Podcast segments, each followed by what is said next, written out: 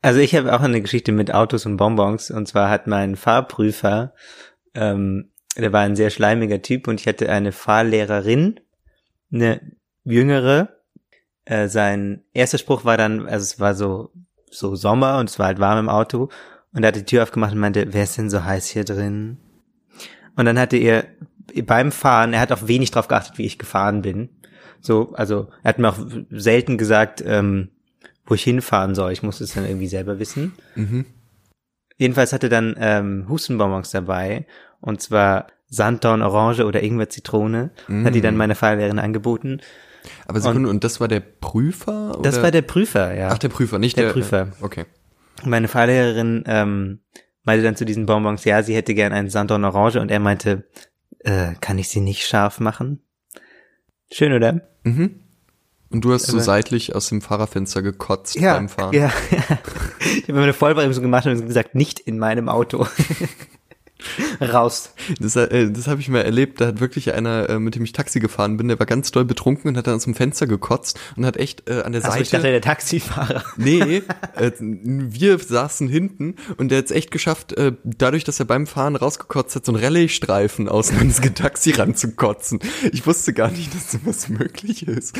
Aber das war hier äh, wie bei äh, Bully oder wie hieß dieses Filmauto da mit dieser Serie? Das hatte ja auch immer so einen Rallye-Streifen. Herbie? Herbie, genau. Und das hat er da äh, außen den Herbie-Streifen an das Taxi rangekotzt. War cool. Wie schön. Ja, Männerkitsch ist wieder da mit Autogeschichten. Dafür habt ihr eingeschaltet.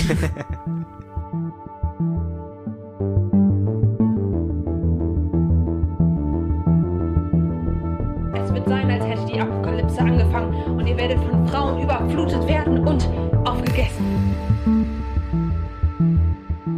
Und damit herzlich willkommen zu Männerkitsch. Ich bin Ansgar Riedisser. Und mein Name ist Max Deibert. Hi. Und wir sind wieder da. Wir sind sowas von wieder da. Nachdem uns die letzten drei Tage in Leipzig irgendwie die Welt untergegangen ist, haben wir jetzt die ersten zarten Sonnenstrahlen gewählt, um hier in meinem Zimmer zusammenzukommen und ein bisschen über äh, naja, Dinge zu reden. Und eine aufregende Ankündigung zu machen, aber die machen wir erst am Ende, damit es so Spannung gibt. Echt? Ja, oder? Boah, finde ich eine ganz heikle Nummer. ich meine, es vertraut ja dann schon darauf, dass wir so treue Hörerinnen und Hörer haben, dass die bis zum Ende sich das anhören, um dann die Ankündigung so noch mitzukriegen. Oh, ja, man kann ja auch nach vorne spulen. Beziehungsweise nach hinten. Oder seitlich. Uh. Wir sind ein dreidimensionaler Podcast. Männerkitsch jetzt auch in 3D für euch. ähm, gut, dann machen wir das am Ende, die Ankündigung. Okay. Gut. Okay. Influencer ja. Ansgar Riedisser hat gesprochen. Er hat hier die ja, Suchmaschinenoptimierung. Ja. Ja. Mm, dann reden wir viel lieber über. Ich wollte gerade spicken aber ich habe das Dokument nicht geöffnet. Hey, wir können jetzt mal so tun, als hätten wir ähm, immer alles völlig durchgeplant. Ich bin verrutscht bei meinen Punkten im ich iPad. Bin, genau. Nee, einfach bei meinem Vorlesetext im iPad bin ich um eine Zeile verrutscht. Sorry, ich habe aus Versehen vorgeblättert in den vorgeformulierten Texten, die wir hier haben. Ah, jetzt habe ich es wieder. Okay. Jetzt mhm. weiß ich, worüber wir reden. Du auch? Mhm. wir sind so gut. aber gut auch, dass niemand von uns sagt, worüber wir reden. Nee, ich finde es aber auch schwierig, so, das also, Thema vor, vorher zu setzen, ja. Ja, voll. Ich finde witzig, dass immer so, äh, ich habe das Gefühl, wir tun uns beim Aufnehmen viel schwerer, wenn wir uns schon vorher ein Thema überlegen. Nee, äh, gesehen haben ein paar Stunden. Ja. Du bist ja jetzt heute schon zum Frühstück gekommen, jetzt ist gerade so Nachmittag. Wir äh, sind schon die ganze Zeit nur am Highspeed labern über alles. und dann machen wir die Mikros an und auf einmal sind wir so, so oh, voll low. Voll low. Energie ey. ist weg. Darum, äh, wir haben auch schon, eigentlich nehmen wir meistens so auf, dass wir erst aufnehmen und uns dann äh, unser Leben updaten, so was sonst so mm, abgeht. Das, wir machen. Mm, das müssen wir auf jeden Fall wieder beim nächsten Mal so machen. Aber äh, gut, dann okay, lass uns jetzt mal reinkommen. Wir jetzt einen Schnittpunkt irgendwo. Mir ist ähm, neulich habe ich mit jemandem geredet, der meinte, äh, da haben wir über James Corden geredet, der diese Late Late Show hat in äh, Amerika auf CBS ist die, glaube ich. Ja, ich glaube nach, ähm, der läuft, glaube ich, immer nach Stephen Colbert. Das ist der mit Carpool Karaoke. Genau, der mit Carpool Karaoke. Einer der vielen britischen Comedians, die nach äh, Amerika gegangen sind. Jedenfalls ähm, habe ich äh, mit jemandem drüber geredet und der meinte, er sei so empört, dass James Corden, obwohl er so wirken würde, nicht schwul sei. Er sei richtig empört gewesen, dass der eine Frau hat. Mhm. Das hat mich schon gewundert. Also es ist durchaus so, dass ähm, James Corden damit extrem spielt. Ich so. hab's ehrlich gesagt, da kann ich jetzt gleich mal mitmachen. Ich hab's auch gedacht. Ich Mhm. habe auch äh, länger gedacht, dass er homosexuell ist. Mhm, genau, und, und ähm, äh, eben äh, die die Person war dann sehr irritiert davon, dass, es, dass er das nicht sei und irgendwie, äh, das sei ja komisch so. Und ich kann verstehen, wie man darauf kommt. Also er, er sagt ja auch öfter irgendwie, dass er ähm, irgendwelche Typen attraktiv findet oder so. Und er hat auch so eine Rubrik, wo er so Leute live tindern lässt. Und da sagt er auch immer so, oh, dieser Typ ist ja hot und so. Und wenn, wenn du den nicht willst, dann nehme ich den. Ja, aber er macht es, er flirtet ja zum Beispiel auch nicht mit seinen weiblichen Studiogästen. Ja. Das ist ja sonst auch was, äh, und flirten heißt jetzt gar nicht so, David Letterman oder so, der war ja jetzt nicht schmierig, aber der hat geflirtet, wenn er weibliche Studiogäste da hatte, wenn auch nur unterschwellig teilweise. Und das ist ja äh, bei James Corden zum Beispiel gar nicht. Während zum Beispiel Stephen Colbert relativ random mit allen flirtet. So, also Ja, sowohl der mit Andrew, sext einfach alles und jeden an. also so, ähm, sowohl, äh, er hat mal ähm, in einem Interview Andrew Garfield geküsst, aber auch Helen Mirren kam mal rein und hat ihn einfach so zur Begrüßung und er war offensichtlich nicht drauf, oder vielleicht hat er es sehr gut gespielt, aber ähm, anscheinend war er nicht darauf vorbereitet, hat ihn geküsst, so statt sich so die Hand zu geben oder sich zu umarmen, wie man das sonst macht. Kann dann- man darauf vorbereitet sein, von Helen Mirren geküsst zu werden? Ich glaube nicht. Ich glaube Wahrscheinlich auch ist so nicht. selbst, selbst ihr Mann, wenn sie einen hat, ähm, ist jedes Mal so, wow. Ah, Das war Holy gerade shit. Helen Mirren. Alter, wo die schon überall mitgespielt hat. Scheiße. Ja. Wirklich? Ja, sie ist ja auch geadelt von der Queen. Aber das ist vielleicht eine andere Geschichte. Und da dachte ich mir dann, Heißt sie dann Lady Helen nee, Mirren? Dame. Dame. Ja. Also wie Dame, nur englisch Genau, ausgesprochen. Ja, das ist Okay. nochmal irgendwas anderes. Vielleicht, also ich weiß nicht, was höher ist. Hm. Lady wahrscheinlich. Die ist einfach Queen Helen Mirren, würde würd ich mal behaupten. Ja, da gehe ich mit. Schreibt uns doch mal einen Kommentar. Was ist höher? Helen Mirren, schreib uns doch mal einen Kommentar. Ja, genau. Wie genau bist Mel- du zu diesem meld dich doch mal. gekommen? Helen, ich bin schon lange nicht mehr von dir geküsst worden. so, richtig schmierig Mhm. von uns. Aber ähm, jedenfalls äh, habe ich dann gedacht, dass es ja krass ist, dass so, dass es so zum einen so eine Koketterie gibt oft ähm, mit von Heterotypen mit ähm, mit so ähm, homosexueller Anziehung. Und ich habe also so zum zum einen eben und zum anderen, dass es das Bedürfnis gibt, ähm, das aber sehr klar zu trennen. So, also das ein Bedürfnis so nach nach Erkennbarkeit. Mm, Jetzt auf der anderen Seite. Genau. Also es gibt einmal die, die so ein bisschen, ja genau, wie du sagst, damit kokettieren, äh, es so offen lassen, ob sie äh, jetzt für Leute, die sie nicht gut kennen, ob sie nicht vielleicht äh, auch an Männern interessiert sind. Und dann gibt's, ja genau.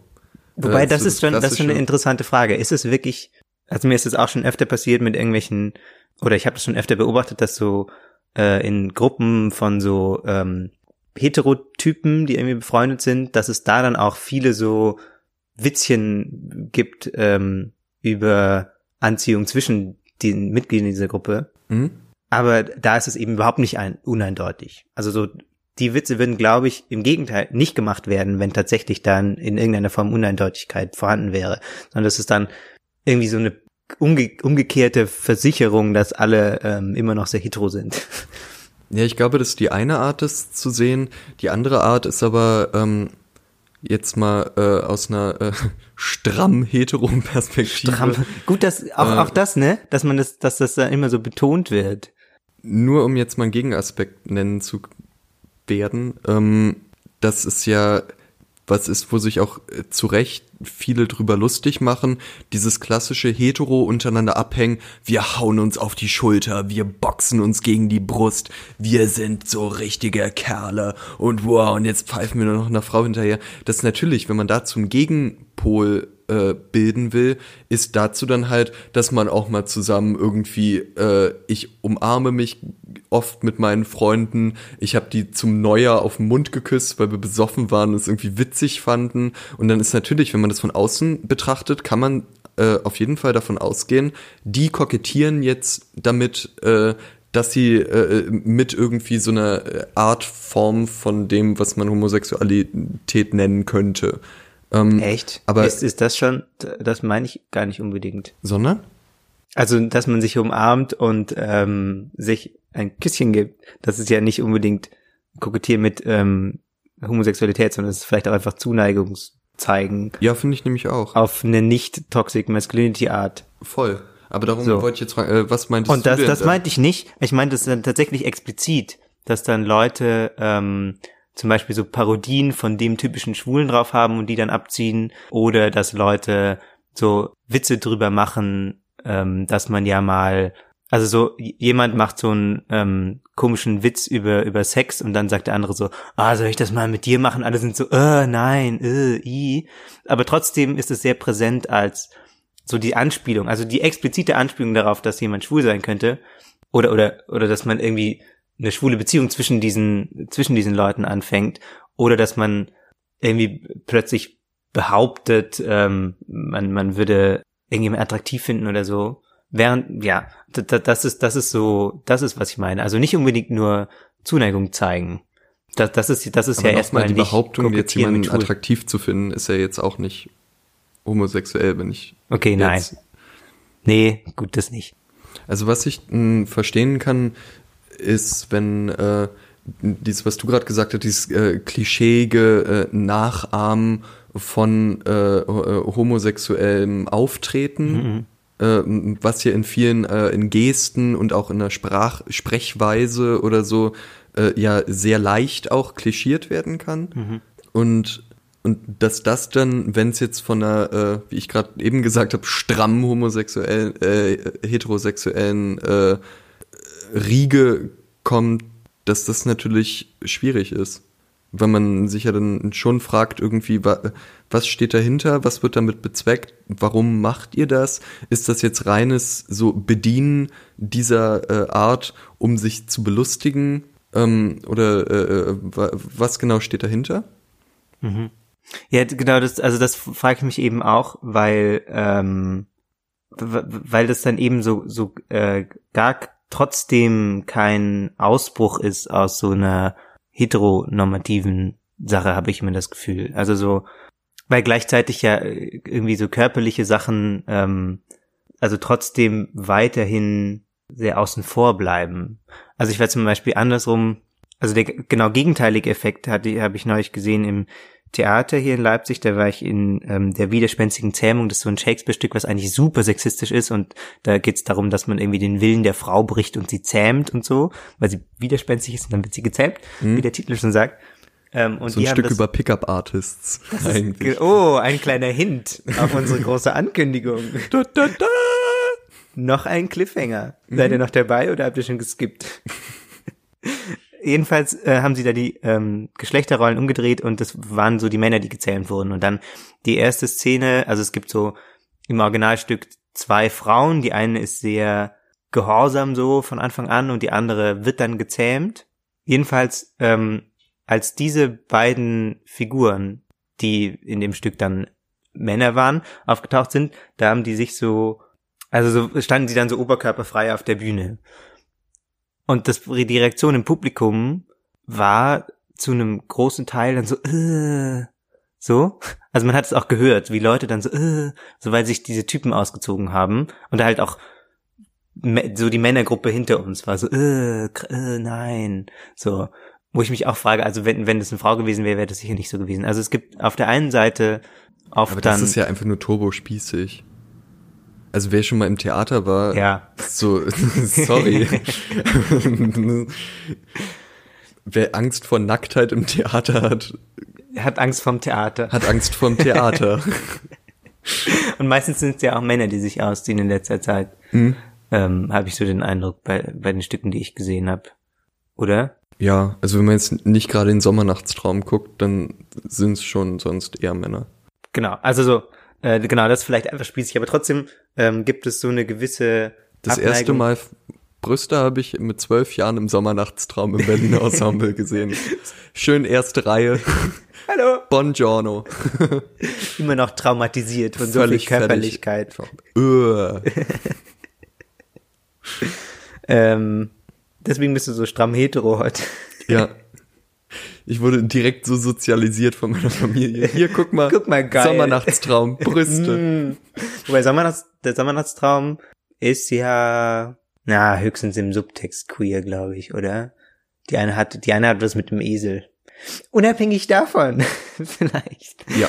Ähm, also es gibt auf der einen Seite, das sieht man ja auch so in Umkleidekabinen, weil irgendwie so Mandy, also so, ne, in so, ähm, so Sportgruppen, da ist es dann, schwankt es eben auch immer zwischen diesen beiden Polen, wenn ich mich an meine Schulzeit zurückerinnere, dass man auf der einen Seite, wenn man aus der Dusche kommt, so sagt so, äh, nein, zieh dir was an. Auf der anderen Seite gibt's dann so, so Situationen, wo dann gesagt wird so, ähm, der eine sagt, ah, mir ist kalt, und der andere sagt, ah, ich blase dir ein, dann wird dir wieder warm. So, also so, das, das sind, ich habe immer das Gefühl, das hängt irgendwie zusammen, dass es zwar auf der einen Seite so ein, so ein Ekel gibt, dass man eben reinkommt und sagt so, äh, Männerkörper, äh, so. Auf der anderen Seite dann aber gerade in dieser Situation dann so ähm, Witze macht über äh, Gruppenwichsen oder was auch immer. Also so, dass das ist, glaube ich, beides, ähm, dass quasi so diese diese homosexuellen Sachen sind eigentlich nur so die Überkompensation von diesem Ja, ich, Ekel, der da ausgestellt wird. Ja, da spielen äh, wie so oft bei den Themen, glaube ich, die wir hier verhandeln, äh, dass da einfach unglaublich viele Faktoren reinspielen. Äh, unter anderem natürlich auch ja äh, äh, ein ein Selbstbild, was man für ein Selbstbild hat, wie man sozialisiert ist. Ähm, zum Beispiel war, als ich noch im Fußballverein war, waren immer Gruppenduschen, so das Standardding. Ja. Und das ist ja eigentlich ein sehr selbstbewusster Umgang mit Nacktheit zusammen. Das ist aber was, äh, was ich, was mir heute, glaube ich, keine Freude machen würde. Ich bin einfach nicht so der Gruppenduscher. Und ähm, Hättest du dir damals ich Freude glaube, gemacht? Ist ich das glaube, Hm? der Begriff, den du verwendet hättest? Ich freue mich immer am meisten aufs Gruppenduschen. Nee, aber früher war mir das Bums. Also so, da war ich okay. halt auch sechs, sieben Jahre alt oder Ja, so, als ich im gut. Fußballverein war, aber da, hat, da war mir es völlig egal. Hm. Und, ähm, und ich glaube auch, dass es mir heute, äh, unterstelle ich mir jetzt mal nicht, dass es mir nicht egal ist, weil ich Angst habe vor fremden Penissen, dass die mich irgendwie, äh, weiß ich nicht was, dass ich davon blind werde oder so. Ähm, Oder plötzlich vergewaltigt. oder plötzlich homosexuell Klassiker. aufwache, weil ich Ja, in der ups. Gruppendusche war. Äh, das glaube ich alles, dass mir das nicht passieren wird. Es ist aber Wenn die einfach, Leute sehr gut aussehen, kann das mal passieren. na klar, die Chance besteht immer, Ansgar. Ähm, darum duschen wir beide auch nicht zusammen. Äh, Richtig, Max, das ist zu gefährlich für dich. das ist zu gefährlich für mich. Auch wenn dir die Seife runterfällt, ich meine, was halt passieren kann. So, Halleluja. Ähm, ja, genau, aber ich glaube, das ist einfach nochmal ein anderer Film, der da eine Rolle spielt, weshalb ich sowas nicht mag. Und Was genau, für ein Film? So ein Quentin Tarantino-Film, der in der Gruppen-Männer-Dusche spielt und dann gibt's nur Splatter-Sachen. Ich glaube zum Beispiel, dass die Typen, die äh, da hinter dir im äh, Theater saßen und rumgegrölt, äh, rumgemäkelt haben, als sie sich nackt gemacht haben, da könnte ich mir gut vorstellen, dass die in der Gruppendusche sind. So, das würde ich zum Beispiel nicht ausschließen.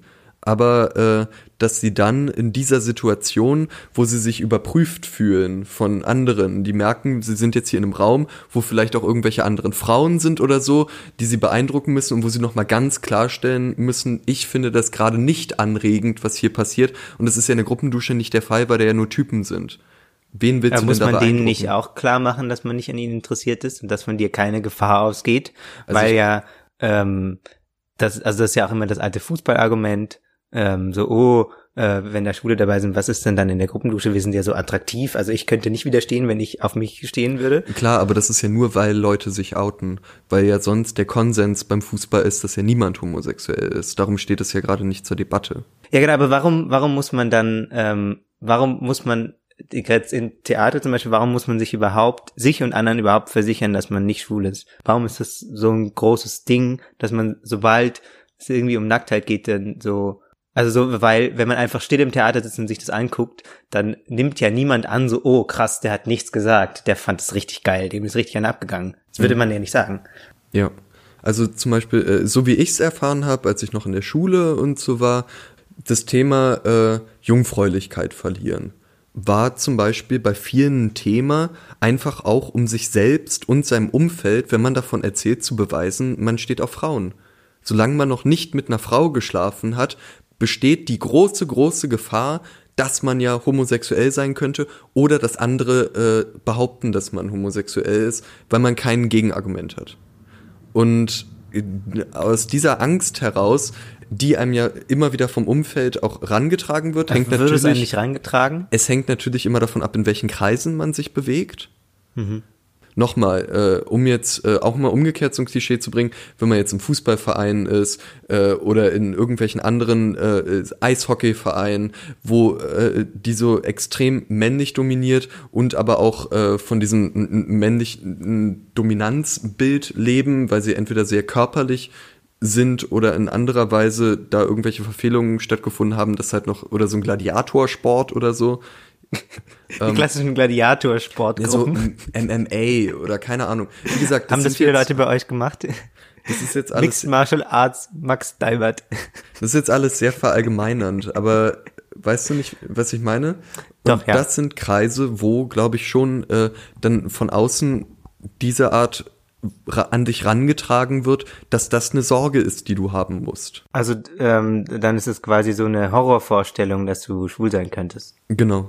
Das entspricht meiner Erfahrung, dass ich immer noch, und das muss aus meiner Schulzeit übrig sein, auch wenn ich das gar nicht so genau benennen kann, glaube ich in der Zeit, dass ich ähm, immer noch, weil ich eben immer das Gefühl hatte, ich passe da nicht rein, immer noch einen heftigen Fluchtreflex habe und so ein heftiges Gefühl von, ich sollte hier nicht sein, wenn ich in so Gruppen, die sich sehr eben über diese Heteromännlichkeit definieren, Mhm.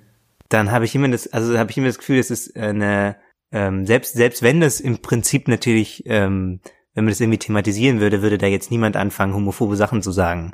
Aber trotzdem habe ich immer das Gefühl, es ist ähm, eine relativ prekäre Situation, in die ich mich da bringe, wenn ich da dabei bleibe. Mhm. Auch weil es eben dann so schnell, also ähm, das entspricht natürlich dem, was du sagst, so, so schnell um irgendwie Pornos geht oder sowas oder um, um, um Frauen, die man irgendwie, mit denen man geschlafen hat oder so. Und das ist natürlich ganz, ähm, ist natürlich vielleicht tatsächlich deswegen präsent, weil man so den anderen signalisieren will, dass man ähm, nicht schwul ist. Hm? Warum auch immer, ob das dann Angst ist vor Prestigeverlust oder sowas, weil tatsächlich, wenn man die Leute fragen würde, die meisten, mit denen wir so rumhängen, die würden ja nicht sagen so, ah ja, ja, ich bin homophob, hm? finde ich scheiße, ähm, ekelhaft, würde, würden die ja nicht sagen, also es wäre ja trotzdem, man würde ja wahrscheinlich auch nicht aus diesem Freundeskreis rausfallen, so, oder? Man wäre vielleicht nie reingekommen, ich bin ja nie in so einem Freundeskreis in der Form in der Schule reingekommen, also mein Freundeskreis war dann immer eher so sehr gemischt, so aus, ähm, aus äh, weiblichen und männlichen Personen, so dass ich eben nicht in die Situation oder selten in die Situation gekommen bin, so diesen Heteromänner-Talk mitzukriegen. Hm? Aber ähm, Also es geht mir auch so. Ich habe zwar äh, gerade einen sehr männlichen, also äh, mein Berliner Freundeskreis ist überwiegend männlich, äh, der ist jetzt aber nicht toxisch. so darin habe ich zumindest das Gefühl. Das würde ich denen jetzt mal unterstellen. das ist auch, glaube ich, eine Wahrnehmungsfrage. Also so, äh, dass, dass tatsächlich, wenn ich immer, also ich habe das Gefühl, ich bin da so ein bisschen von außen und habe da neulich auch auf einer Geburtstagsparty ähm, so, so, so mal zugehört. Genau so ein Freundeskreis, die kennen sich schon sehr lange, sind eben alles so Typen, Typen. Die haben dann, also in den Gesprächen ging es dann darum, ähm, ging es zuerst um irgendeine Frau, die, der eine gemeint hat, so, ja, die sieht ja schon noch mal besser aus als meine Freundin, das ist schon ganz schön hot. Und alle waren so, wow, okay, besser als deine Freundin, ist ja krass. Und dann ging es irgendwie darum, dass ähm, der eine über einen gemeinsamen Bekannten, der nicht dabei war, der hätte dann noch ein Bild ähm, Also so, er hat das so gesagt, so, kennt ihr schon das Bild von so und so mit dem Schwanz im Mund? Und dann ist man so, was, echt? Und die, ähm, so, und dann hat sich irgendwann rausgestellt, es war ähm, ein Richter-Dildo, über den man Alkohol einfüllen konnte. Irgendwie so ein Scheiß. Ja, weißt du so, und da dachte ich mir auch so, das, das ist ja genau das, was ich meine. Also es ist gleichzeitig, gleichzeitig wird kommuniziert, wird so sehr hetero kommuniziert und so, ah, gu- gu- guck mal, diese geile Frau. Hm? Ähm, und dann wird so ähm, kokettiert damit, ähm, haha, voll das witzige Bild, der hat einen Schwanz im Mund. So, also es ist so diese, so eine Art von Abstoßen, Abstoßung, aber auch Faszination. Irgendwie so auf eine verstörende Mischung, finde ich. Ja, ne, dieses sich äh, so bedienen bei dem Besten beider Welten vielleicht.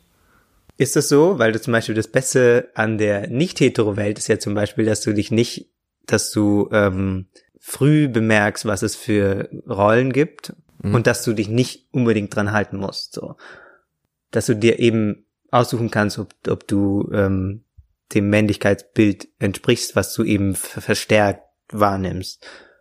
Ja. Und das, ma- das ist, wird ja gerade eben nicht gemacht. Das ist ja gerade eben so das Männlichkeitsbild, ähm, was dir überall vorgegeben wird in Filmen und Büchern und äh, Podcasts, die nicht unsere sind. Hm? Nee, ich glaube, ich meinte eher so, äh, was du vorhin, äh, als wir am Anfang an, von der Koketterie und so angefangen haben. Äh, also äh, irgendwie ein extrovertiertes, charmantes Auftreten, was irgendwie äh, so jetzt einen Raum füllt. Das ist schwul? Nein, aber äh, äh, das war ja unser Beispiel, diese äh, Art des Sprechens, des Okay, klischierten ja. Imitierens. Das hat ja nun mal das zur Folge teilweise. Und, ähm, und das meinte ich auch mit äh, sich das Beste von beiden Welten nehmen. Also äh, da irgendwie dann eine Art Rolle spielen, womit man dann äh, den Raum für sich nehmen kann, dann aber wieder äh, auf jeden Fall wieder ganz straight äh, hetero sein und die ähm, irgendwelche äh, Parolen raushauen. Und das ist, glaube ich, ein spezifisches Männerding, dass du ähm, die ganzen Mechanismen, die wir beschrieben haben, im Prinzip umgekehrt hast, wenn du in eine schwule Männergruppe kommst. Also du nicht, aber ich. Ähm, bei dir wäre wahrscheinlich so eine ähnliche Abstoßungsreaktion von der Gruppe auch da, was nicht sich, was glaube ich sich nicht darin äußert, dass ähm, dass man, dass es irgendwie verbalisiert wird und da- da- dass dass man dann ähm, dir sagen würde, ja, du gehst nicht dazu, aber trotzdem äh, ist es ja nochmal eine andere Art von In-Group, wenn da nur, nur schwule weiße Mittelstandsmänner sind. Dann gibt es nämlich so ähnliche, so ähnliche Effekte. Dann wird eben genauso objektifizierend halt dann über Typen gesprochen, dann wird genauso geprahlt damit, was man für ein tolles Sexleben hat, was man dann im Zweifelsfall oft nicht hat, aber unabhängig davon. Ähm, dann wird genauso genauso dauernd betont, dass man, ähm, dass man übrigens sehr schwul ist, so und nichts will von Frauen. Deswegen kommt da auch teilweise so ein ganz krudes Frauenbild zustande. Aber also ich glaube, das, das ist vielleicht einfach ein, eine, ähm, ein Phänomen von von Männergruppen, dass es Das auch so auch. Hierarchie-Hackereien gibt. Ja. Allerdings, Und halt was der Unterschied ist, Selbstdarstellungsding. ja, was, was vielleicht der Unterschied ist, ist, dass ähm, da selten Heteros nachgemacht werden. Hm. Auch wenn es die Klischees natürlich auch gibt, zum Beispiel, was weiß ich, Heterotypen können nicht tanzen, Heterotypen trinken Stimmt. Bier. Stimmt. Stimmt, Max, ich habe dich schon tanzen sehen. Leck mich. ekelhaft. Ich kann halt meine Hüfte nicht so gut einsetzen. Ich versuche da noch dran zu arbeiten, die Büffelhüfte, aber die shakt bei mir halt noch nicht so richtig. Ja, your hips don't lie. Uh, they definitely lie. Die, die sagen gar nichts, die lügen nicht, die schweigen. ja, die liegen. Die, ja, genau. Sind so einbetoniert. Mhm. Die Betonhüfte. Ja, es ist echt dramatisch. Obwohl Ja, ich mal einen Standardtanzkurs gemacht habe. Okay, Also so bei Cha-Cha und so, da macht man ja auch mal mit Hüfte. mit Hüfte. Mit Hüfte. Männerkitsch, jetzt auch mit Hüfte. Ich denke nur noch so in Männerkitsch-Labels. den ganzen Tag lang einfach. ja. Ich glaube, so ziemlich jede Person, mit der wir über unseren Podcast gesprochen hat, hatte immer Ideen für Männerkitsch-Merch. Das Also. Merchandise. Ja. So irgendwelche T-Shirts oder Pullis, flauschige Pullis Ja. mit Dübel drauf. Sticker, Dübel. Einfach, das wäre, boah. Eine Also, Männerkitsch-Bohrmaschine, die ja so einen flauschigen Griff hat. wenn von euch äh, liebe Hörerinnen und Hörer, Jemand zufällig eine Firma hat, die Bohrmaschinen produziert. oder Dübel. Es reicht Dübel. eine Dübelfabrik äh, und uns limitierte Männerkitsch-Dübel produzieren In würde. rosa. Schreibt uns doch bitte an männerkitsch.gmx.de. Richtig. Ja, genau, also so, ähm, aber um dr drauf zurückzukommen, ich glaube, das ist, ähm, also es ist vielleicht tatsächlich so, so ein Männer-Rudelbildungsfrage in beiden Fällen. Dass du so dir gegenseitig signalisierst, dass du zum gleichen, ähm, dass du irgendwie gleich bist. Voll. Ich habe nämlich gerade eben noch äh, gedacht, dass es ja immer, wenn wir über so eine Frage, also jetzt zum Beispiel wie Heterosexuelle über Homosexuelle reden, dass es ja wie so oft bei diesen Fragen ist, wenn es um verschiedene Gruppen geht, der äh, Normalität. Also wer einfach gesellschaftlich Konsens, dass es völlig normal ist, homosexuell zu sein, dann würde es diese Aussagen ja nicht geben. Ja. Dann würde ja niemand, äh, das war bei mir schon im Kindergarten so und auch genauso äh, beim Fußball, dass äh, schwul oder so als Begriff für irgendwas, äh, für was negativ besetztes verwendet Ja. wird, weil es halt nicht normal ist in den Augen derer, die das so benutzen als negativ.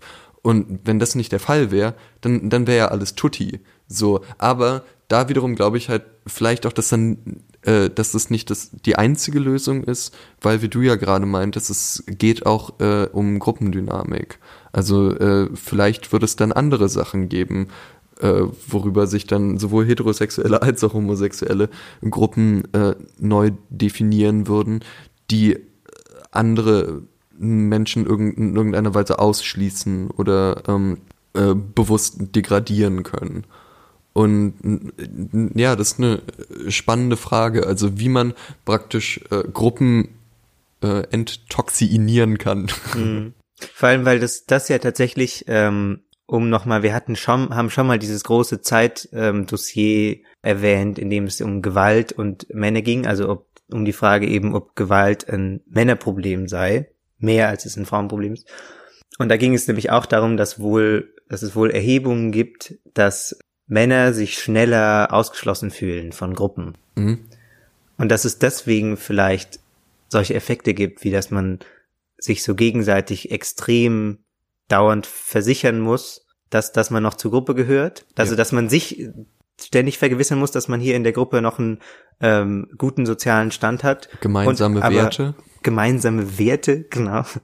Äh, und dass man so, sowohl selbst noch dazugehört, als auch äh, zu gucken, sind die anderen auf Linie. Wo, naja, wobei, ich muss sagen, ähm, ich kann das aus homosexueller Sicht noch besser verstehen, weil du da ja tatsächlich ist deine Identität dadurch in jedem Fall, egal wie tolerant dein Umfeld war, es ist in jedem Fall ähm, bist du davon geprägt, dass du damit irgendwie klarkommen musstest. So, das kann einfacher oder schwieriger gehen, aber auf jeden Fall ist es ein sehr prägender Prozess. Wenn du unterstell dich mal, wenn du hetero bist, musst du dich wenig weniger damit auseinandersetzen. Kann man das so machen? Ist das so richtig? Und tatsächlich ist die Wahrscheinlichkeit ja auch viel höher, dass du in deinem ähm, Umfeld jemanden in, oder in einem Freundeskreis in dem Fall jemand heterosexuelles hast als andersrum. Also die genau, also von dem her ähm, ist es glaube ich relativ klar, dass das als Identitätsmarker eine große Rolle spielt in homosexuellen Gruppen. Was mich eben dann wundert, und das ist, glaube ich, meine Ursprungsfrage nochmal präziser formuliert, ist, was mich wundert, ist, warum das so ein großer Identitätsmarker ist, offensichtlich in Gruppen von heterosexuellen Typen, die da ja auch, also gibt's da was drüber zu reden? So, oh ja, hm, wie ist dein Outing als hetero gelaufen? So, also damit, ne, das ist ja anders als bei äh, schwulen Gruppen, wo das immer ein safes Thema ist, so weil da jeder oder jede in irgendeiner Form Erfahrungen hat, die man austauschen kann. Und das ist eben meine Frage, warum ist das in, ähm, in Heterogruppen, Heteromännergruppen so ein großes, so ein großer Identitätsmarker und so präsent? Mm, Ich glaube, wir haben ja, äh, ich würde jetzt schon mal langsam, ich glaube, wir nähern uns dem Ende Und dem großen- in der Richtung der großen großen Enthüllung. Ankündigung hinleiten, weil, äh, wie wir ja jetzt bei unserer Recherche zu Pickup-Artists zum Beispiel gesehen haben, Oh, noch ein Cliffhanger. gibt es ja wahnsinnig viel, äh, nur mal, was ich ja auch am Anfang gesagt habe, was von der Außenwelt so an verstrahltem Gedankengut rangetragen wird oder was aus irgendeinem Grund auch vorausgesetzt wird an Denken. Und ähm, das glaube ich schon auch, dass das was ist, was sehr verbreitet ist unter jetzt äh, vielen äh, heterosexuellen Männergruppen. Gerade dadurch, dass man ja immer wieder äh, das so zurückgespiegelt kriegt. Wenn man äh, jetzt zum Beispiel halt äh, sich äh, dieses Sprechen von diesen Pickup-Artists, was wir uns da angeguckt haben, das kennt man ja. Also das sind ja in, in äh, das ist nochmal eine extremere Form davon, aber in abgeschwächter Form, wenn man sich jetzt diese komische Rede davon äh, von AKK angehört hat, ähm, die dann sagt, die Latte Macchiato-Fraktion, die verweichlichten Männer, die nicht mal mehr wissen, auf welche Toilette sie gehen, weil die ja eh nichts mehr unten rum haben, so. Falls Ähm, ihr, falls ihr ähm, das Glück hattet, über den Karneval äh, in ein pragmatisches Koma gefallen zu sein, ein, Annegret Kramp-Karrenbauer hat ähm, einen Gag darüber gemacht, dass jetzt die Latte Macchiato-Fraktion in Berlin äh, Toiletten für das dritte Geschlecht eingeführt habe, die seien für Männer, die nicht wissen, ob sie beim Pinkeln noch stehen dürfen oder schon sitzen müssen. Genau, und ich finde, das ist ja ein klarer, äh, das war, äh, so habe ich es zumindest erlebt, ein Angriff gegen äh, heterosexuelle Männer, dass sie keine Männer mehr richtig sind. Vielleicht auch gegen homosexuelle Männer oder einfach Männer in Berlin. Und ich glaube, diese Art von, äh, naja, so, äh, so Ansprachen erlebt man da schon und die treiben, glaube ich, halt auch so ein Gruppendenken voran. Ich glaube, zu- zunächst mal ist es einfach ein Angriff auf ähm, Menschen, die sich nicht binär einem Geschlecht zuordnen wollen. Hm? Ähm, Ja, natürlich. Ja. Aber ja, genau, also äh, das ist schon, ja, da hast du schon recht, das ist einfach übergreifend jetzt über Ja, das stimmt. Das habe ich jetzt ein bisschen sehr natürlich auf mich selbst runtergebrochen. Das tut mir leid. Aber, aber jetzt noch mal einen Schritt weiter gedacht. Verstehst du meinen Punkt so, oder? Ja, das stimmt. Es ist schon so eine Art Großwetterlage und nicht nur das Problem von der einen Heteromännergruppe, neben, neben der ich neulich saß bei dieser Party. Ja. Das ist schon richtig.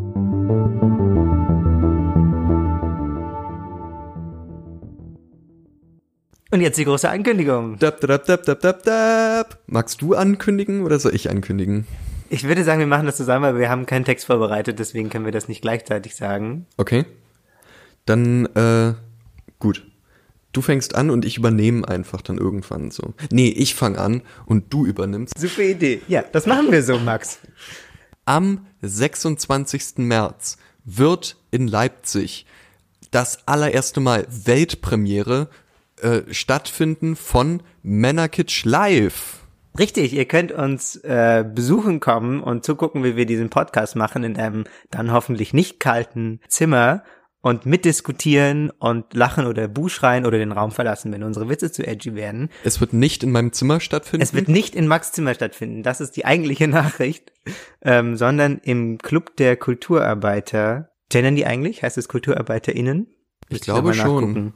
Jedenfalls in der Hermann-Liebmann-Straße. Ich glaube 88. Guckt da nochmal auf Facebook nach, da verlinken wir die Veranstaltung. Also 26.03. tragt es euch in eure Moleskine-Kalender ein oder in eure Smartphone-Kalender. Und zwar äh, abends. Abends. Ich glaube 19 Uhr ist Einlass, 20 Uhr geht's los. Richtig, da sind wir dann noch Backstage und lassen uns massieren. Und es wird ein multimedialer Auftritt, es wird Musik geben, es wird Alkohol geben. Ja, wie Ansgar schon meinte, es wird uns geben. Es wird einen Kachelofen geben, könnt zwei uns sogar. ansprechen, ihr könnt uns fotografieren, ihr dürft uns nicht anfassen. Das würde ich gerne jetzt schon mal äh, im Voraus sagen. Obwohl Max wenig anhaben wird. er macht es nämlich auch ASMR. Ja, genau. Insider-Gag, versteht niemand. Love it. Und wir freuen uns da schon ganz furchtbar doll drauf. Sind natürlich auch schon ein kleines bisschen Hölle aufgeregt. Ähm, ich zumindest. Ja. Aber Vor Vorfreude ist definitiv da. Wir sind sehr glücklich, dass uns diese Möglichkeit geboten wird, ähm, dass man uns diese Räume, eine Moderation, ein Publikum und einen Pianisten bietet. Also wenn das nicht rundum Programm ist, mehr kann man ja eigentlich nicht verlangen. Richtig. Und äh, ja, wir sind sehr gespannt drauf und würden uns auch einfach sehr doll freuen, wenn ihr als unsere äh, treuen oder weniger treuen, es können auch gern die untreuen Hörerinnen und Hörer kommen, Genau. aber äh, Passt ja auch zum Thema der Sendung. genau. Ähm, aber kommt alle vorbei und ich, klar, ich bin sehr zuversichtlich, dass es ein ausgezeichneter Abend wird. Und Veranstalter oder Veranstalterin ist die äh, Warte für Kultur und Debatte e.V., um da mal noch Props zu geben. Und damit sind wir auch schon wieder am Ende. Ähm, ich, wir hoffen, behaupte ich jetzt einfach mal, dass sich das äh, Warten der großen Ankündigung für euch gelohnt hat, dass ihr genauso mindblown seid wie wir und dass ihr vorbeikommt. Und damit eine hervorragende Woche. Happy äh, Buchmesse vor allem, das ist ja jetzt auch bald. Stimmt, falls ihr in Leipzig seid, eine schöne, oder nach Leipzig kommt, dafür eine wunderbare Buchmessenzeit. Und dann bleibt ihr einfach noch die zwei Tage nach der Buchmesse, um dann am 26. zu Männer Kitsch Live zu gehen. Das ist eine hervorragende Idee, Max. Oder? Macht's gut. Ciao.